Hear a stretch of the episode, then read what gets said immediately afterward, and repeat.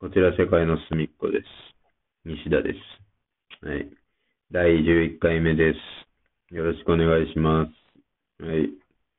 えー質問いただいているので、ちょっと質問読もうかなと思いま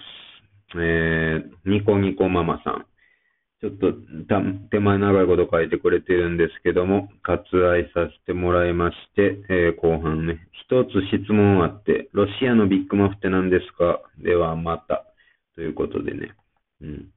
まあ、ロシアのビッグマフっていう曲が僕らのバンドの楽曲にあるんですけども、多分その、あれかな、そ先日の配信ライブでも演奏させてもらったんですけど、そもそもビッグマフって何っていう、そういうことなんかなと思うんですけど、うん。楽器やらへん人からしたらビッグマフって多分知らんと思う、ね。馴染みないと思うし。うん。しかもそのようわからんものにロシア、え、なフィリピンのやつとかなんかエチオピアのやつとかなんかいろいろあるんかなとか思ってはるかもしれないんでね、ちょっと、ちょこのビッグマフについて今日は語っていこうかなと思うんですけども。はい。まあ、このロシアのビッグマフっていうのは曲名なんですけども、このビッグマフっていうものはそもそもですね、えーファズっていうね、ギターのエフェクターの一種なんですけどもね、エレクトロハーモニクスってね、アメリカのあの会社が作ってるそのファズってすごい歴史のあるね、もうすごい、まあ、ファズの中ではすごい一番、一番、まあ、有名なエフェクターなんですけどもね、これが、その、もうビッグマフ言うから、名前の通りね、ほんまに大きいんです。バカでかくて、ズボラなね、もう銀色のカクカクしたなんかお弁当箱みたいな、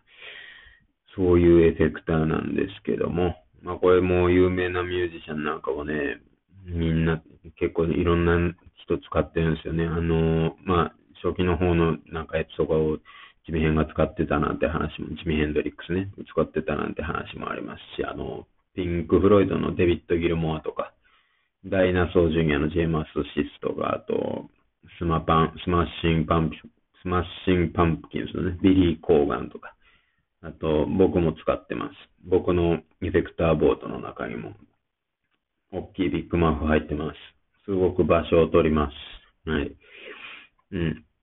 あのーまあ、このロシアのビッグマフね、まあ、これ別にこの曲、CD の曲、僕が加入する以前のレコーディングされた曲なので、僕は弾いてないけど、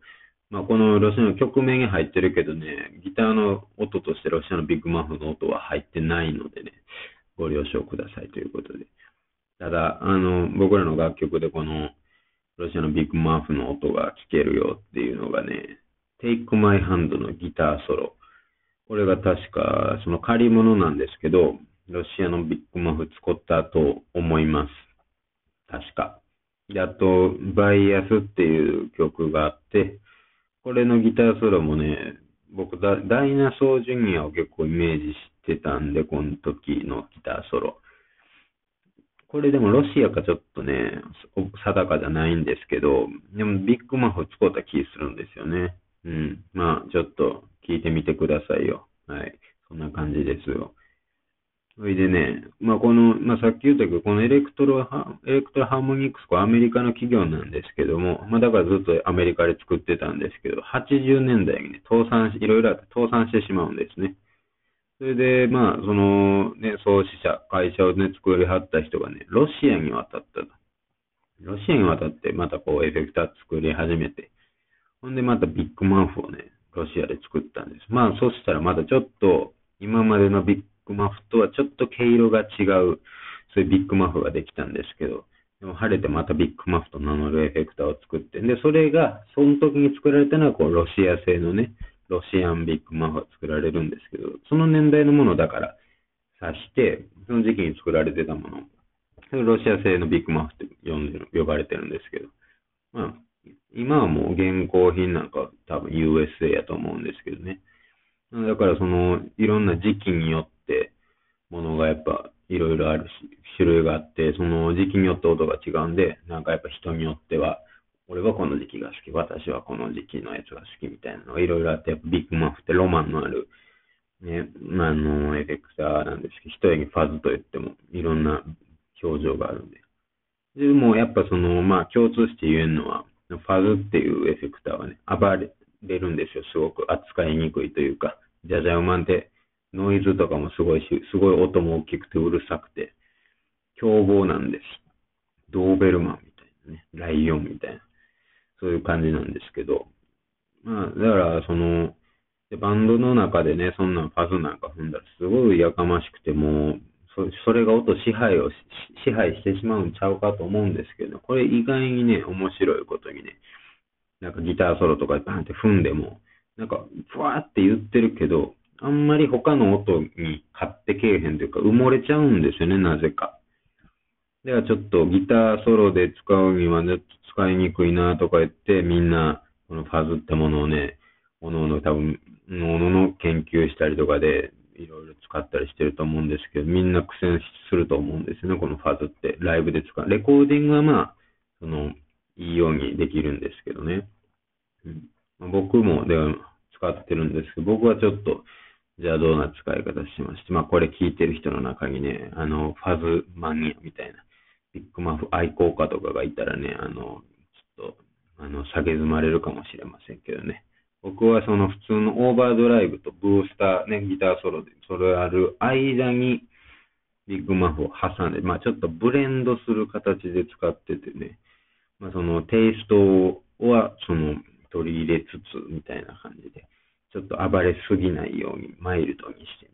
だからライブで言うとね、テイクマイハンドの、まあ、ギターソロもそうやし、テイクイットバックの感想とか使ってるんですけど、まあ他にもいろいろ使ってますよ。まあそれは言いませんから、あの、ちょっとみんな探してみてくださいよ。うん。はい。そんな感じでビッグマフの話しました。ニコニコママさんからね、質問やったんですけど、あの、まあこの手前に僕の先日のブログのね、なんか感想というかそういうの結構長いこと書いてくれてあって、まあ、あの、僕のブログね、SARS Day Afternoon やったっけな、題名が、っていう記事があるんで、まあ、あの、どうしてもっていう人は参照してみてください。はい。まあ、ちょっと、この間の配信ライブに関わったね、まあ、ザ・運行っていうね、まあ、あの、業者さんがちょっとね、あまりちょっと対応がよろしくなかったんじゃないかなということで、まあまあまあ、そんな大きい声で言うことじゃないんです。あれなんですけどね。まあ、割愛させてもらいましたよということでした。はい。あのー、あ、あのー、なめ腐ってるで思い出しました。あの、ちょっと前にあの、東京に行ったんですけどね、東京に仕事で行った時に、あの、ちょっと時間あったんで、友達とちょっと合流し、久しぶりに合流して、ちょっと茶でもしばこが言うて、あの、渋谷でちょっともう、あの、ふらふらしてたんですけど、なんか急に雨降ってきて、ああ、いかんいかん言うて、濡れてまうから、ちょっともう、どこか適当なとこカフェ入ろうか言って。もう渋谷のカフェなんか、まあ、どこ入ってももう、多分おしゃれですよ。小切れやし。のところでも言われて、もう目目先に目に入ったところ、あもうここで言われてピュッと入ったんですよ。まあ、ちょっと、こじゃれた。まあ、その、でも派手すぎないね。まあ、いい感じに落ち着いてる、そういうカフェの中に僕らは入ったんですよ。で、まあ、二人でケーキセット頼んで。ケーキセット値段見たら結構意外に安いんですよね。1000円せえへんぐらい。800円ぐらいやったかな。渋谷で、東京でケーキセット食うたら、平気で1000円ぐらい超えるでしょ。なんかやっぱ関西人からすると、やっぱ物価高いなぁ思って。でもここの店はすごつ安いなぁ思って。で、運ばれてきたらめちゃめちゃ大きいんですよ。あの、東京のケーキセットなんかみんなせっこい大きさでしょお、えらい大きいな。関西で見るケーキよりも大きいしな。なんやこれ、思って。まあ、食うたらね、やっぱね、あんま美味しないんですよ、ちょっと。あのー、美味しない言うたらちょっとね、あれ感じ悪いけど。なんかあの、ミキサーでね、生クリームなんかあれ、ミキサーでかけて機械で混ぜると、ちょっと混ぜすぎてもって、生クリーム固まってもってパサパサになるんですけど、ちょっとその混ぜすぎた生クリーム感というか、そのケーキに塗られてるのは、やっぱ、ちょっとちゃん、ちゃんと手でね、空気含ませながら混ぜたらもっとふわふわになるんですけど、ちょっとパサパサしてるな、みたいな。まあまあでも大きいし安いし、まあこんなもんやろ思って食うてたら、友達がわ言うて、おとなしてんや言うたら、あの、なんか口からペットなんか指でつまんで出したら、なんか紙みたいなもの入ってて、こんなん出てきた、言うて。ええー、言うて。